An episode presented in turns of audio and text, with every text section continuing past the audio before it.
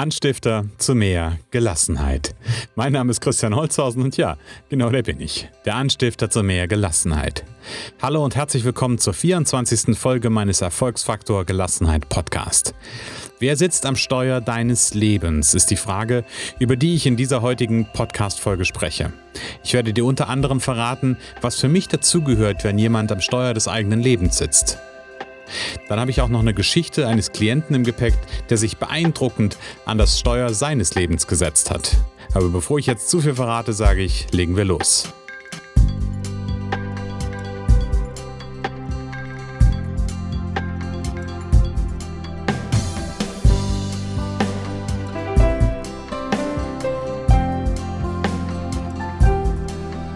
Ich bin ja immer mal wieder auf Facebook aktiv und es gibt mal wieder manchmal Phasen, die sind ein bisschen aktiver, dann gibt es mal wieder inaktivere Phasen.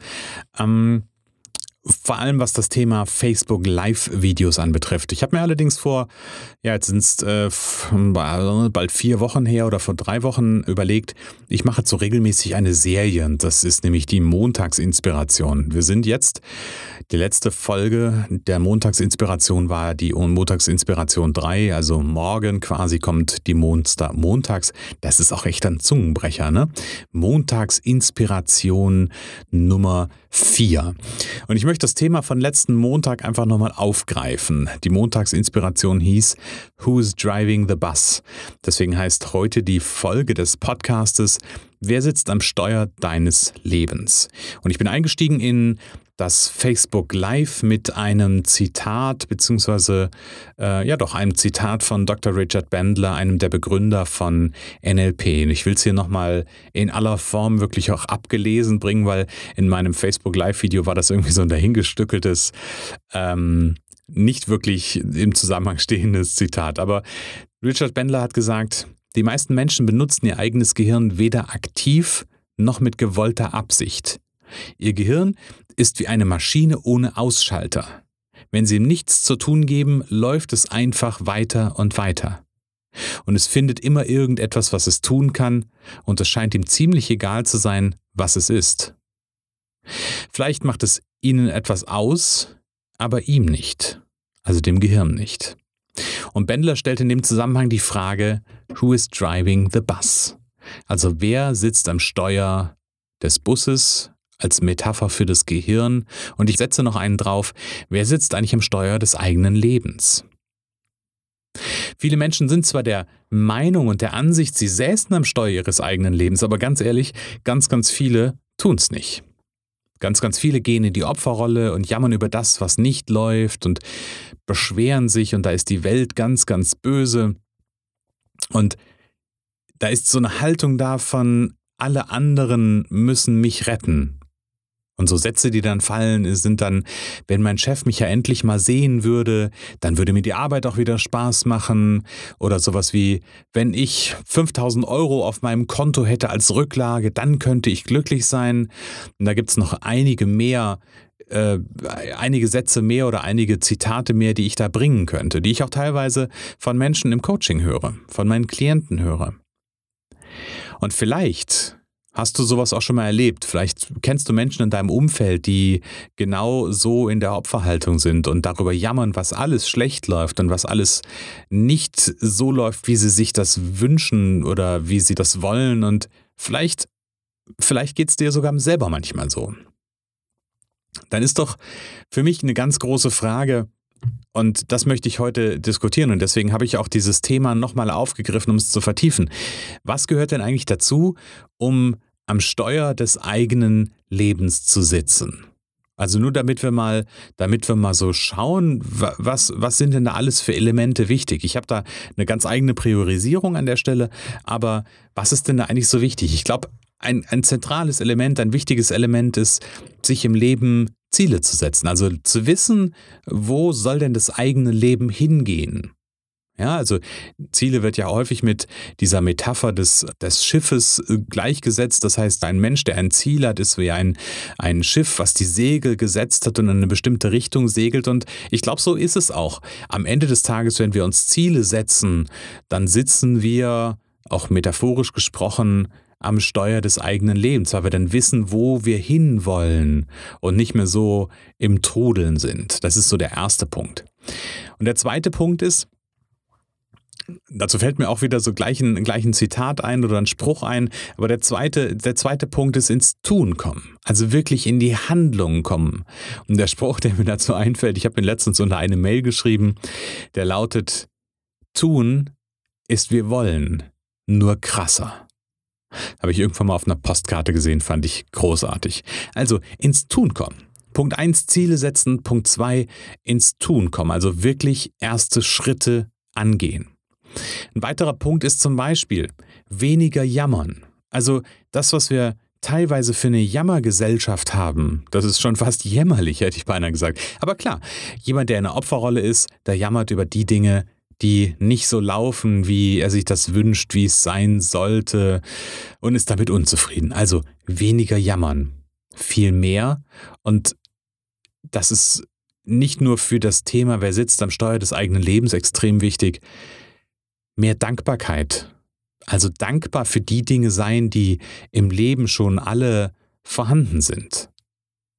Und ich glaube, es gibt egal wie schlecht die Zeit gefühlt ist oder wie, wie stressig irgendwas ist, ich glaube, es gibt immer Gelegenheiten oder immer Dinge, über die oder für die wir dankbar sein können. Und wenn es so Basics sind, so Basics, dass ich morgens meine Augen aufmachen kann, dass ich aus meinem Bett aufstehen kann, vielleicht sogar, dass ich überhaupt ein Bett habe.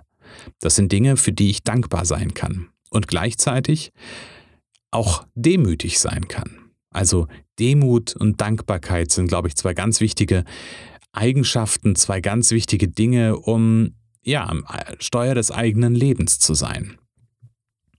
Dann haben wir ja gerade eben ne, gesagt, Ziele setzen, ins Tun kommen, weniger jammern, dankbar und demütig sein. Ich glaube, wichtig ist auch Prioritäten setzen.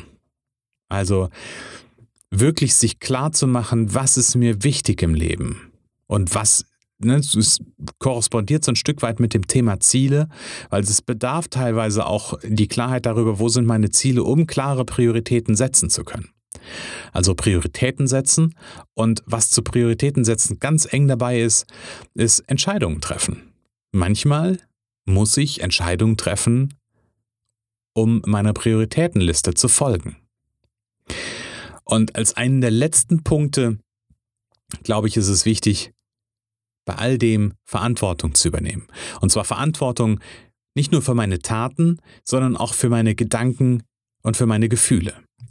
Und hier kommen wir im Grunde genommen zu meiner Priorität. Für mich heißt am Steuer des eigenen Lebens sitzen, die Verantwortung zu übernehmen. Und wie gesagt, das auf den Ebenen tun, denken, fühlen, also denken, fühlen und handeln, wie du es auch immer bezeichnen willst. Jetzt bin ich ja mit diesem, mit diesem Zitat von Dr. Richard Bandler eingestiegen und ich will dir kurz den Zusammenhang dazu geben. Es geht nämlich, oder ich habe dieses Zitat in, äh, im Zusammenhang mit einem großen NLP-Konzept gelesen, nämlich dem Konzept der Submodalitäten. Und bei den Submodalitäten geht es darum, damit es so ein bisschen deutlicher wird, jeder hat von den Erfahrungen, die er im Alltag macht, innere Repräsentationen, also Bilder, Töne oder Gefühle, mit denen wir im Grunde genommen das innerlich wiedergeben, was wir im Außen wahrgenommen haben. Und Submodalitäten, das sind im Grunde genommen die kleinsten Bausteine dieser Repräsentationen. Und in diesem Konzept der Submodalitäten geht es darum, oder die Erkenntnis ist eigentlich, dass wir diese Repräsentationen durch die Veränderung dieser Submodalitäten, also dieser kleinsten Bausteine, verändern können. Und was wir dadurch tun, wenn wir diese Repräsentation durch die Submodalitäten verändern, verändern wir die Bewertung einer Situation oder eines Erlebten. Und letztendlich verändern wir dadurch auch die Gefühle zu dieser Situation oder zu dieser Erfahrung. Also das heißt, wir können durch die Veränderung unserer inneren Bilder, unserer Töne, unsere, unseres Gefühls, also mit Töne ist zum Beispiel auch eine innere Stimme gemeint. Also wenn wir irgendwas als innere Stimme hören, wenn wir die verändern, dann verändert sich auch das Gefühl. Und ich hatte mal einen Klienten im Coaching, der kam rein mit gesenktem Kopf und dem ging es echt nicht gut. Also war, war wirklich, der war richtig tief in seinem, ähm, in seinem K-, also in seinem schlechten Gefühl. Und mit dem habe ich so eine Submodal-Intervention gemacht. Also wir haben im Grunde genommen geschaut, was ist eigentlich so das Thema momentan. Und ich habe mir von ihm ein, ein Bild äh, geben lassen. Ich habe mir von ihm sagen lassen, was, was, wie, wie, er das bildlich beschreiben würde. Und dann haben wir uns angeschaut, wo im Raum dieses Bild ist. Und wir haben einfach im Grunde genommen was ganz, ganz Einfaches gemacht. Wir haben das Bild am Ende genommen, wir haben es ganz, ganz weit weggeschoben. Das Bild wurde immer kleiner für ihn und irgendwann habe ich ihn so angeleitet und habe gesagt, guck mal, da hinten ist so ein Abhang. Und hast du gesehen, das Bild ist gerade runtergefallen. Und ganz plötzlich schaut er mich an und sagte zu mir, dass das schlechte Gefühl weg ist. Dieser Klient hat sich also natürlich mit Hilfe dieser Submodalintervention oder Submodalitätenintervention in diesem speziellen Fall an das Steuer seines Gehirns gesetzt und somit natürlich auch an das Steuer seines Lebens. Und hat über die Veränderung des Denkens, über die Veränderung dieses Bildes, was da im Kopf war, nämlich kleiner machen, weit wegschieben und dann fällt's runter und zerschellt unten irgendwo an einer Felskante, hat er sein Gefühl verändert. Und hier kommt das Spannende. Über die Veränderung des Gefühls hat er auch sein eigenes Handeln verändert. Also Verantwortung übernommen für Denken, Fühlen und Handeln.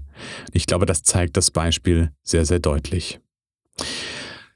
Meine Frage an dich für heute, wann fängst du an, dich ans Steuer deines Lebens zu setzen? Mich interessieren deine Gedanken zum heutigen Thema. Unter den Shownotes zu dieser Folge unter www.erfolgsfaktor-gelassenheit.de slash Folge 024 findest du ein Kommentarfeld.